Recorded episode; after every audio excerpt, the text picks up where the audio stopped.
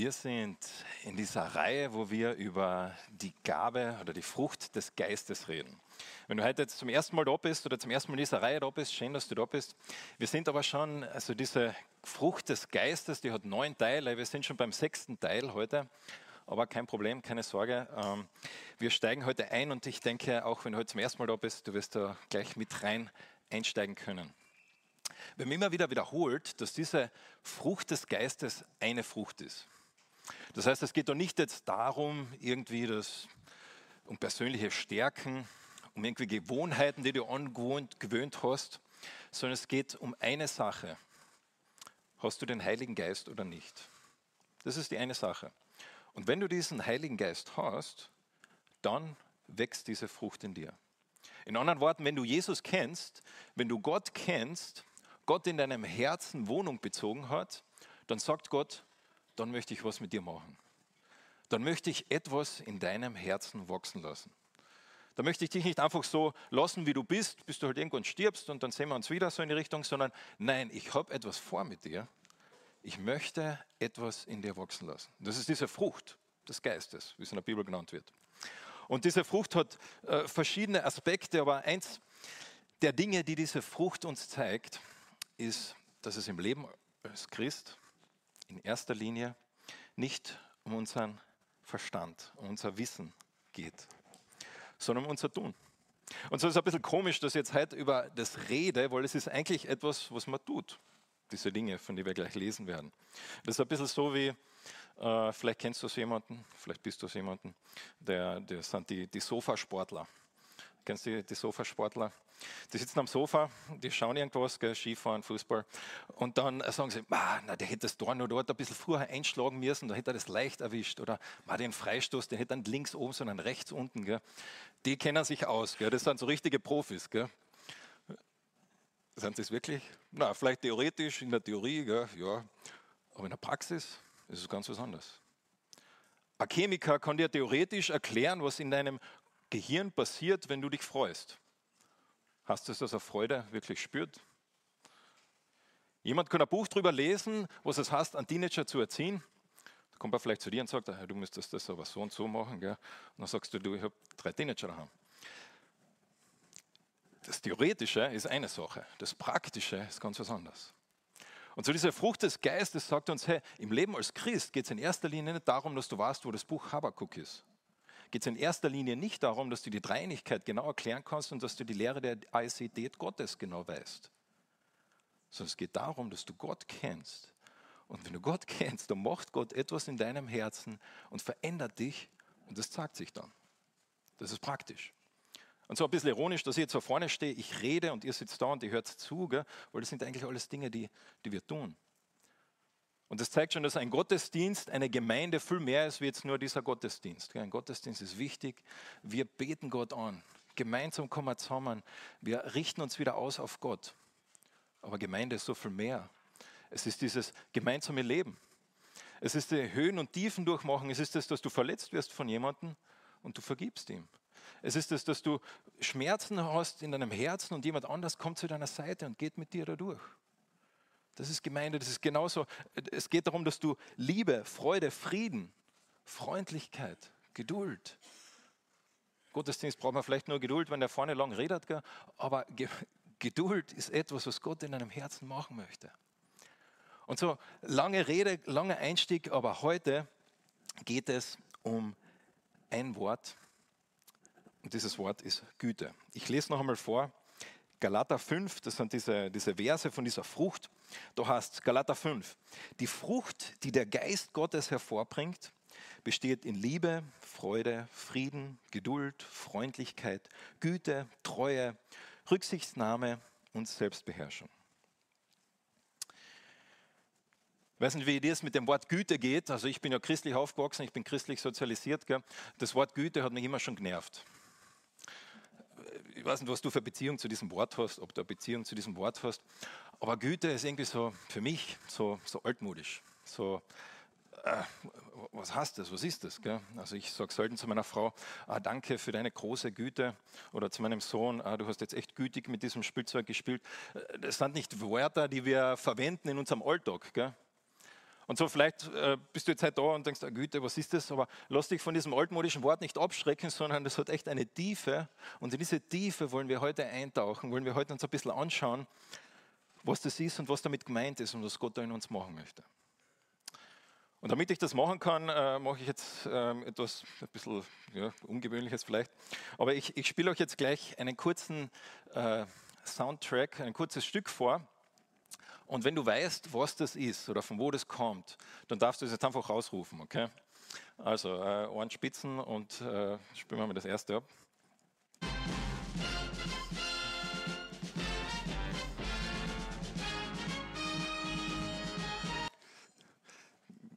Ich habe es noch nicht gehört. Okay. A-Team, ja, irgendwo war das. Okay, A-Team, ja, genau, A-Team. Okay, das nächste, schauen wir mal, ob das einfach ist. Night Rider, okay, ist jetzt mehr die Night Rider-Typen, das habe ich gesehen. Okay, okay. Das dritte ist vielleicht am schwierigsten. Schauen wir mal das dritte uns noch an. MacGyver, okay, no. okay, danke, danke, danke. So, die einen von euch, die wissen jetzt, was sie heute Nachmittag machen werden. Wieder mal ein bisschen eintauchen in diese alten Serien. Die anderen fragen sich, MacGyver, wer ist das? Ähm, alle diese drei Serien, das sind Serien aus den 80er, 90er Jahren, die haben etwas gemeinsam. Ähm, und ich werde euch jetzt nicht verraten, was das ist, aber ihr könnt es am Hinterkopf behalten, wir kommen noch gleich wieder zurück dazu. Wir wollen jetzt, jetzt anschauen, dieses Wort, diese Bedeutung dieses Wortes Güte. Gott möchte, wenn du ihn kennst, wenn du Christ bist, wenn du mit ihm leben möchtest, dann möchte er etwas in dir machen und das ist Güte. Und wenn wir uns jetzt fragen, hey, was ist Güte eigentlich, dann müssen wir natürlich mit dem anfangen, von dem es kommt. Und das ist Gott. Also, äh, und ich habe da ein paar, ein paar verschiedene Verse mitgenommen, die wir uns da anschauen. Das erste ist einfach, dass wir uns anschauen, Gott ist gut. Das Wort Güte kommt ja von gut, auch im Griechischen. Gott ist gut. Die Botschaft heißt im 1. Johannes 1, die wir von Jesus empfangen haben und die wir an euch weitergeben, lautet, Gott ist Licht. Und bei ihm gibt es nicht die geringste Spur von Finsternis. Gott ist Licht und bei ihm gibt es nicht die geringste Spur von Finsternis. Da geht es jetzt nicht darum, weil ein Helligkeitsgrad Gott hat, sondern es sagt, das ist äh, metaphorisch zu verstehen, dass Gott durch und durch gut ist.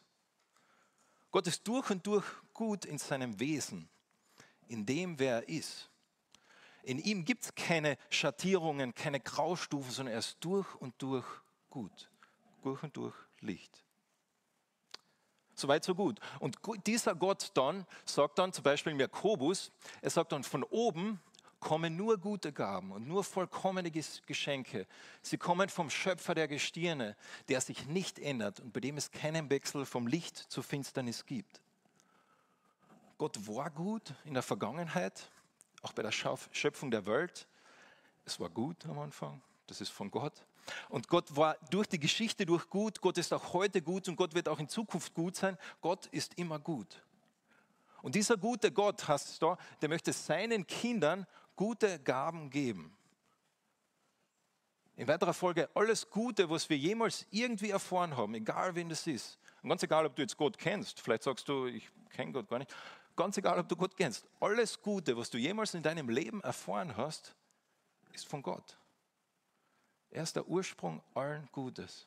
Sei das einfach ein freundliches Wort. Jemand, der dir vielleicht vergeben hat für einen Fehler, den du gemacht hast. Jemand, der dich vielleicht einmal irgendwo abgeholt hat und hingebracht hat. Alles Gute, was du auch durch Menschen oder irgendwie jemals erfahren hast, kommt schlussendlich, sagt die Bibel, von Gott. Er ist gut. Er ist der Autor von allen Guten. Und jetzt ist aber, haben wir gesagt, okay, Gott ist gut, das ist eine, gell? aber hier geht es ja nicht um Gott in erster Linie, sondern eigentlich geht es ja darum, was Gott in uns machen möchte. Diese Güte, gell? Diese, ähm, und diese Güte, ich habe es einmal in drei, drei Aspekten, schauen wir uns das heute an. Diese Güte hat mit drei Dingen zu tun. Mit mehr, aber ich sage es einmal so.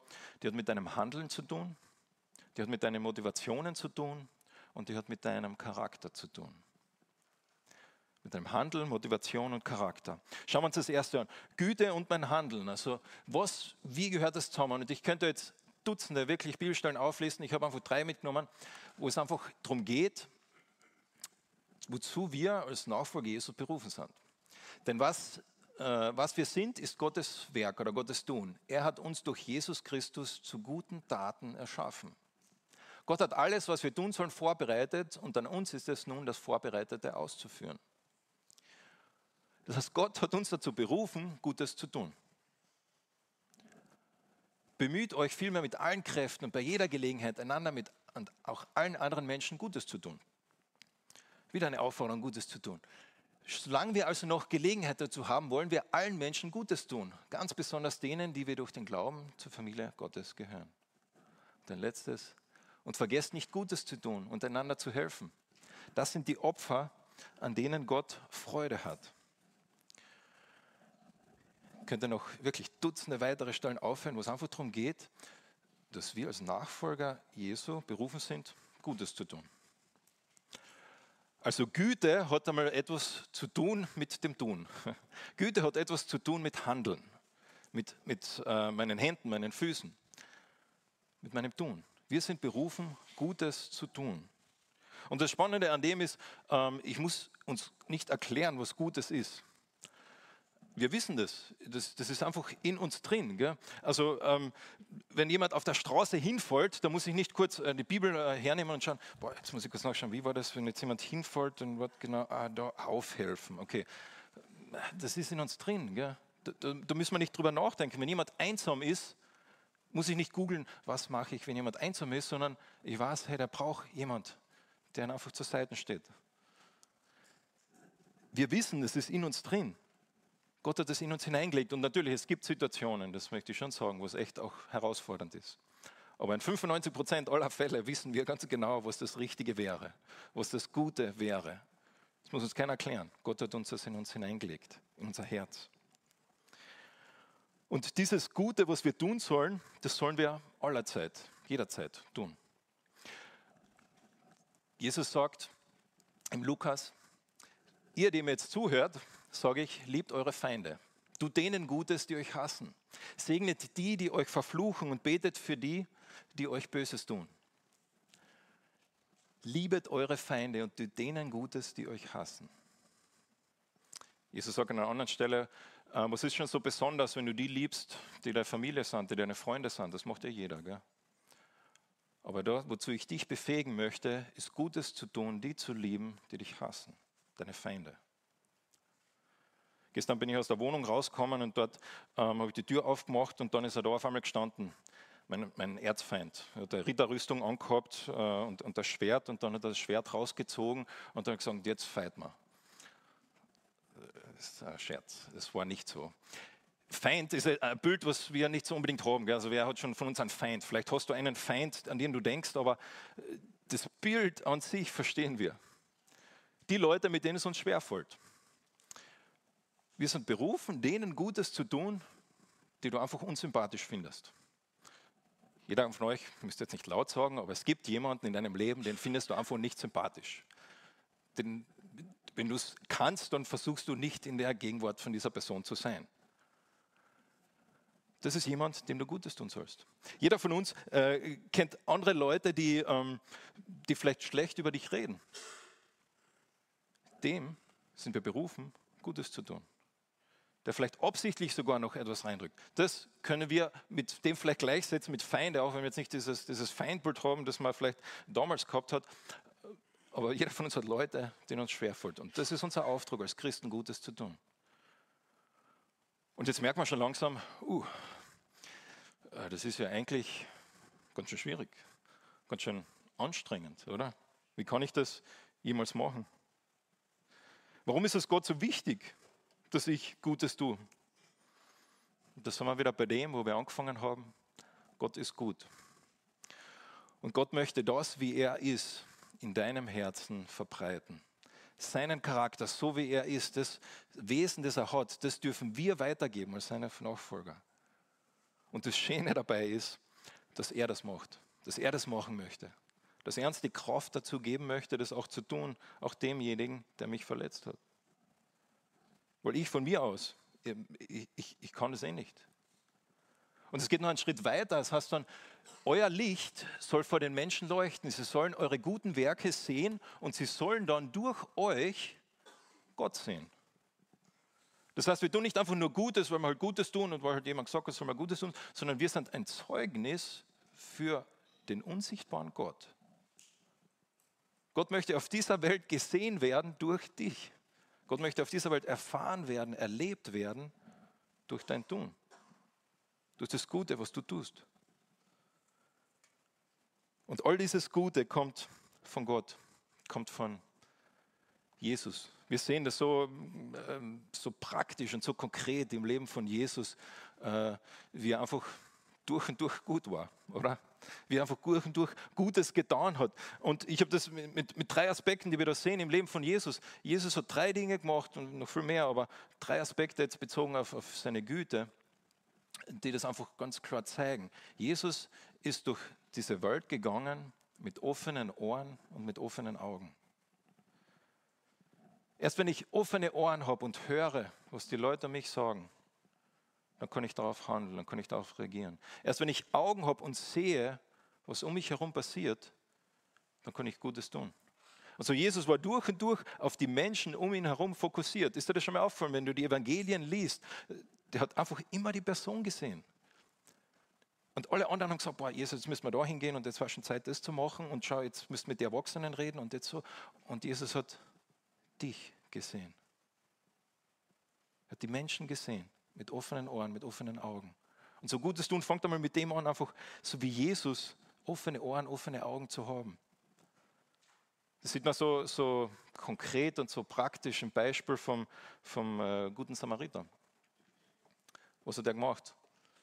Der hat offene Augen gehabt, gell? offene Ohren und der hat gesehen, da ist jemand, der braucht Hilfe.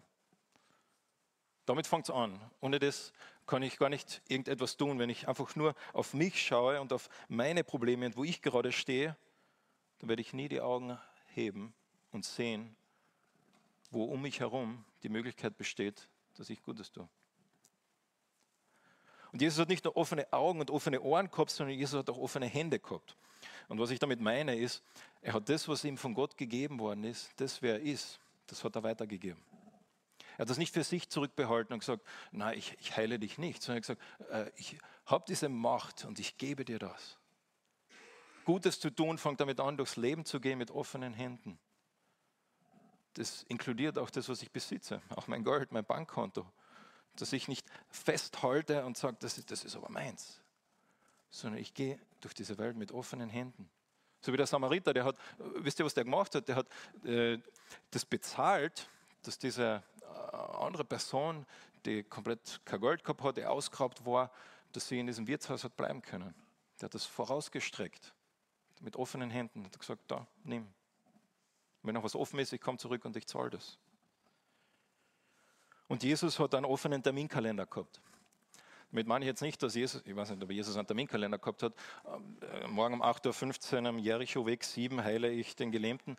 Äh, das glaube ich nicht, aber Jesus hat einfach sich Zeit genommen. Er hat einfach Zeit gehabt. Jesus hat, wenn du dir die Geschichten liest im Neuen Testament, ist das schon mal auffallen, ist einfach so, er hat einfach alle Zeit der Welt. Ich meine, er ist Gott natürlich, ja. aber er hat sich die Zeit auch genommen. Und haben gesagt, Jesus, jetzt müssen wir zu dem gehen. Wir haben dieses wichtige, äh, diese wichtige Verabredung und Jesus hat diese Frau gesehen, die schon seit Jahren leidet. Er hat sich die Zeit genommen für sie. Und so, Gutes zu tun beginnt auch damit, einen offenen Terminkalender zu haben mit meiner Zeit. Und so, wir sehen auch das ähm, im Leben vom, also in dieser Geschichte vom Samariter, der hat sicher auch andere Pläne gehabt. Wir wissen nicht, was er gerade gemacht hat, wo er hingegangen ist, aber der hat sicher auch was Wichtiges zu tun gehabt. Oder hat sich Zeit genommen. Und Jesus ist dieser gute Samariter. Und er möchte das Gleiche in uns bewirken, in uns tun.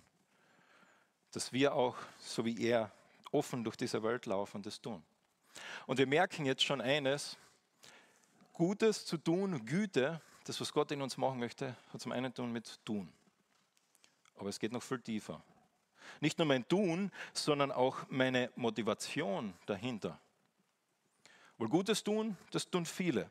Aber Güte, so wie es in der Bibel auch beschrieben wird und so wie Gott beschrieben wird, hat immer auch zu tun mit, warum ich etwas Gutes tue. Also mit meiner Motivation, die darunter liegt.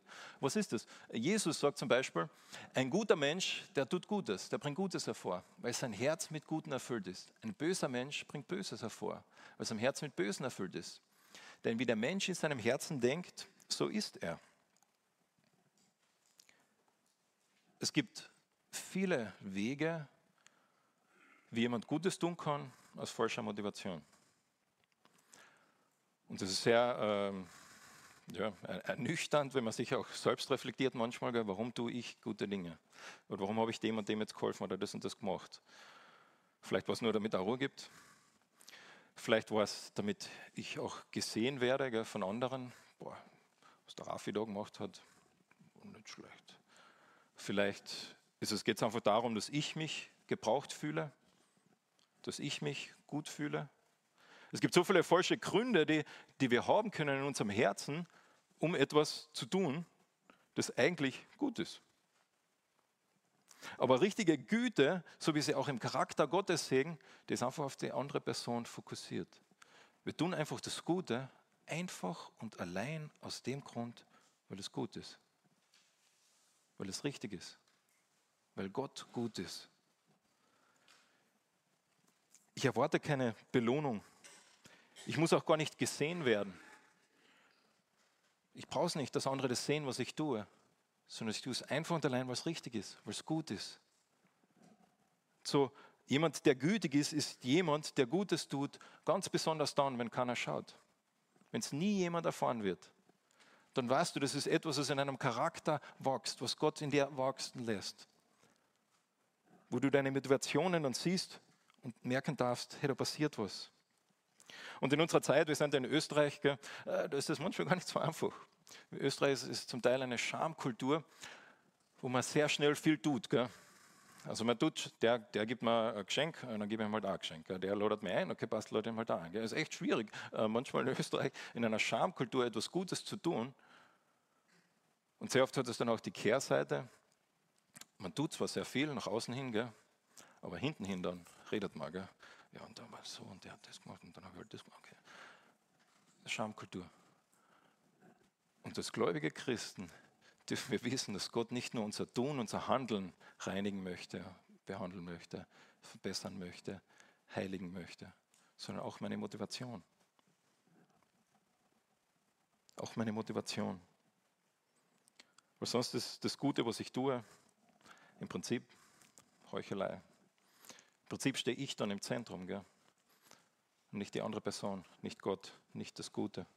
Und vielleicht sagst du jetzt, naja, aber äh, jetzt, sagen wir uns mal ehrlich, ist es nicht eigentlich egal. Also ähm, wenn ich jetzt jemand helfe aus einer guten Motivation oder einer vielleicht nicht so guten Motivation, am Ende dem geholfen worden.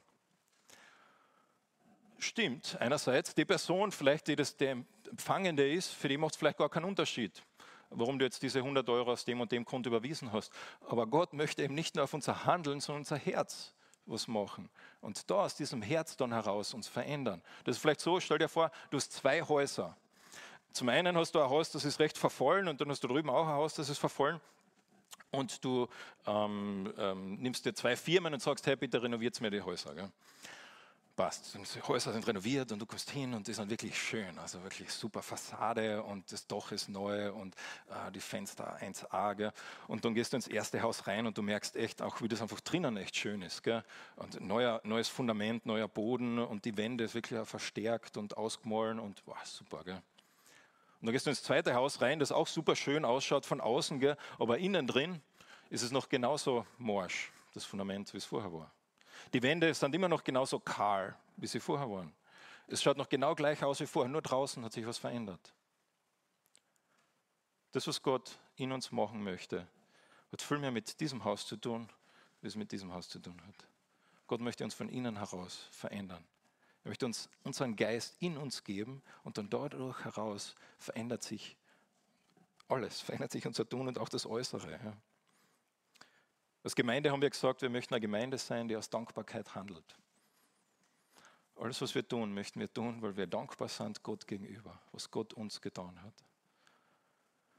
das hat uns ergriffen, das hat mich ergriffen, das hat mich bewegt in meinem Herzen und deshalb kann ich das weitergeben, deshalb kann ich das tun. Und dieses Neue, was Gott in mir machen möchte, Jesus sagt, das ist ein neues Herz.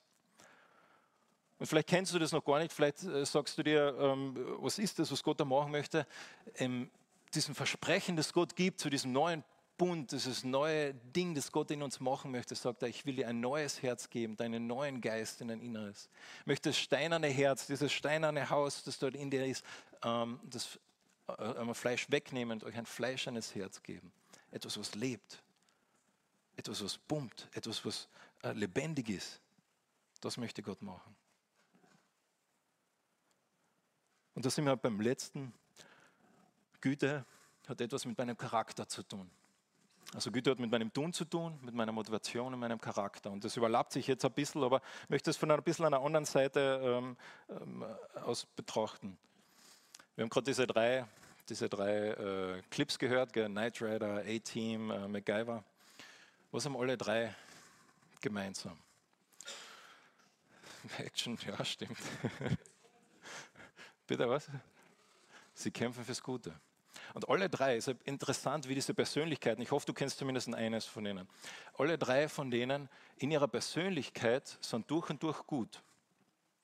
Du siehst kein einziges Mal, dass irgendwer vom A-Team ähm, das macht, damit sie Geld kriegen damit sie gut dastehen. Du siehst kein einziges Mal, dass äh, David Hasselhoff äh, mit seinem Auto äh, irgendetwas tut für ihn, sondern sie werden so porträtiert porträtiert, ja, äh, dargestellt, äh, ähm, dass sie einfach durch und durch Gutes tun, weil es gut ist, weil es richtig ist, weil es in ihrem Charakter ist. Natürlich sind das Filme äh, und jetzt nicht ganz so, so realistisch, gell, vor allem wenn man eine Atombombe mit einem Kaugummi entschärft. Aber, aber Gott möchte auch unseren Charakter verändern. Und so ich bin zwar kein MacGyver und du bist wahrscheinlich kein David Hasselhoff, aber Gott möchte in unserem Herzen etwas machen, dass wir Gutes tun, dass wir Integrität haben. Integrität heißt, ich tue das Gleiche, egal in welcher Situation. Ich bin die gleiche Person, egal ob ich in der Arbeit bin, ob ich in der Gemeinde bin, ob ich in der Familie bin oder ob ich irgendwo im öffentlichen Raum bin. Ich tue, bin die gleiche Person und ich tue das Gleiche. Ich verändere meine Moral oder meine, meine Ansichten nicht nur, weil die Person XY gerade in den Raum gekommen ist, sondern ich stehe zu dem, was ich weiß, das richtig, das gut ist. Das ist mein Charakter. Das ist mein, mein Wesen. Das ist das, was Gott in mir machen möchte. Und das ist das Schönste, weil wenn wir, wenn ich das nicht habe, wenn ich das nicht bin, dann muss ich immer schauen, boah, wer ist jetzt gerade da, oder in welcher Situation bin ich jetzt gerade, was sage ich, was sage ich nicht, gell? stehe ich jetzt für das ein oder stehe ich für das jetzt nicht ein, muss immer auf die Menschen schauen. Und immer aufpassen, okay, was sehen sie von mir, was sehen sie von meinem Herzen, was, was zeige ich und was zeige ich nicht. Und das absolut Geniale, das absolut Schönste ist, dass die Person, die dich am besten kennt, die in dein Herz schaut, die dein Herz sieht, mit all deinen Verkorkstheit, dass die Person dich liebt, dass die Person dich annimmt, dass die Person sagt, hey, ich sehe dich und ich sehe, was in dir drin ist, ich sehe, was in deinem Herzen ist, dass du nie jemand anders gesagt hast und ich liebe dich. Ich bin bereit, für dich zu sterben, weil ich möchte mit dir sein. Ich möchte, dass du mit mir bist. Jesus ist gekommen, uns zu lieben. Und er sagt im Chroniken, betet David, er sagt, ich weiß, mein Gott, dass du das Herz prüfst und an Aufrichtigkeit hast du wohlgefallen. Und Aufrichtigkeit kann man sagen, an Integrität. Äh, Gott freut sich daran, an dem, äh, was in unserem Herzen ist und, und uh, was da echt ist und was da gut ist. Und so jemand hat einmal gesagt, er hat gesagt, äh, entweder versteckst du dich in Christus und dann musst du nichts verstecken. Oder du versteckst dich nicht in Christus und dann musst du immer wieder Dinge in deinem Leben verstecken vor Menschen. Also in anderen Worten, entweder ist deine Identität so in Jesus verwoben und du findest deine Identität darin und du weißt, hey, Gott kennt mich und Gott liebt mich und so wie ich bin, darf ich sein und vor ihn kommen. Und da kann ich auch so vor anderen sein oder du wirst ständig auf andere schauen und sehen, okay, äh, in welcher Situation, wie gehe ich jetzt damit um, was sage ich, was sage ich nicht. Stehe ich jetzt für das Richtige ein oder nicht?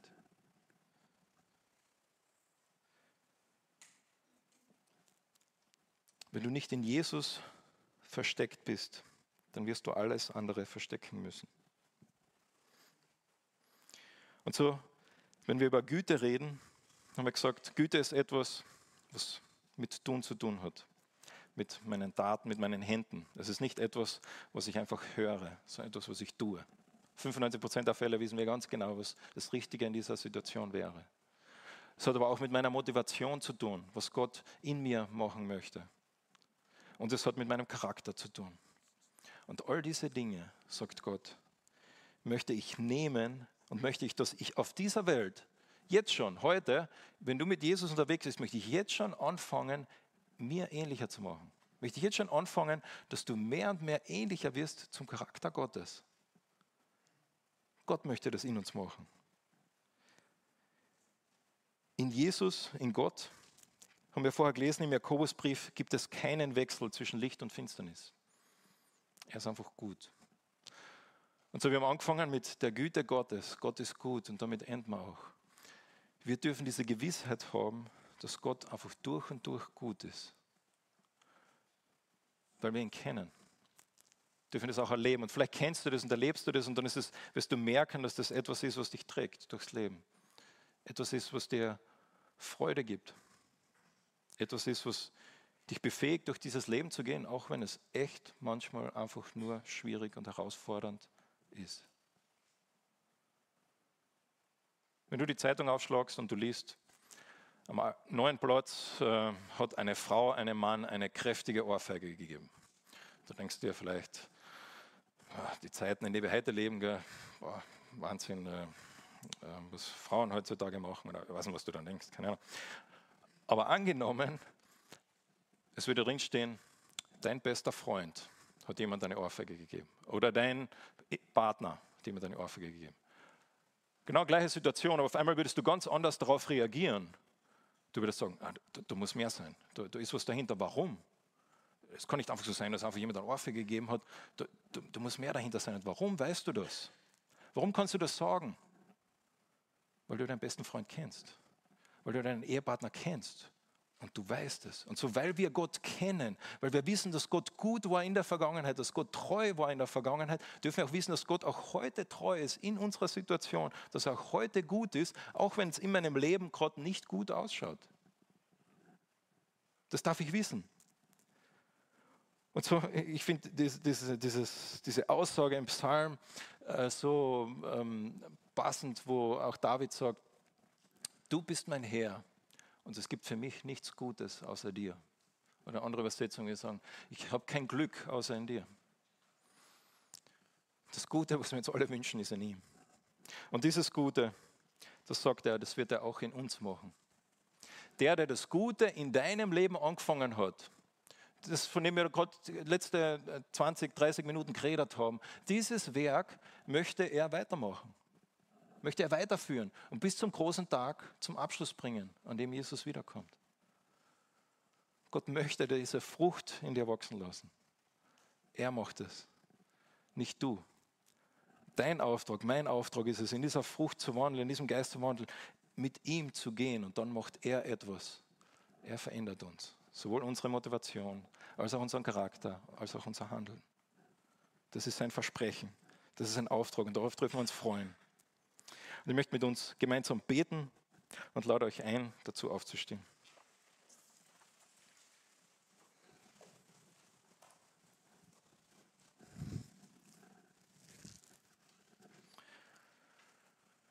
Vater im Himmel,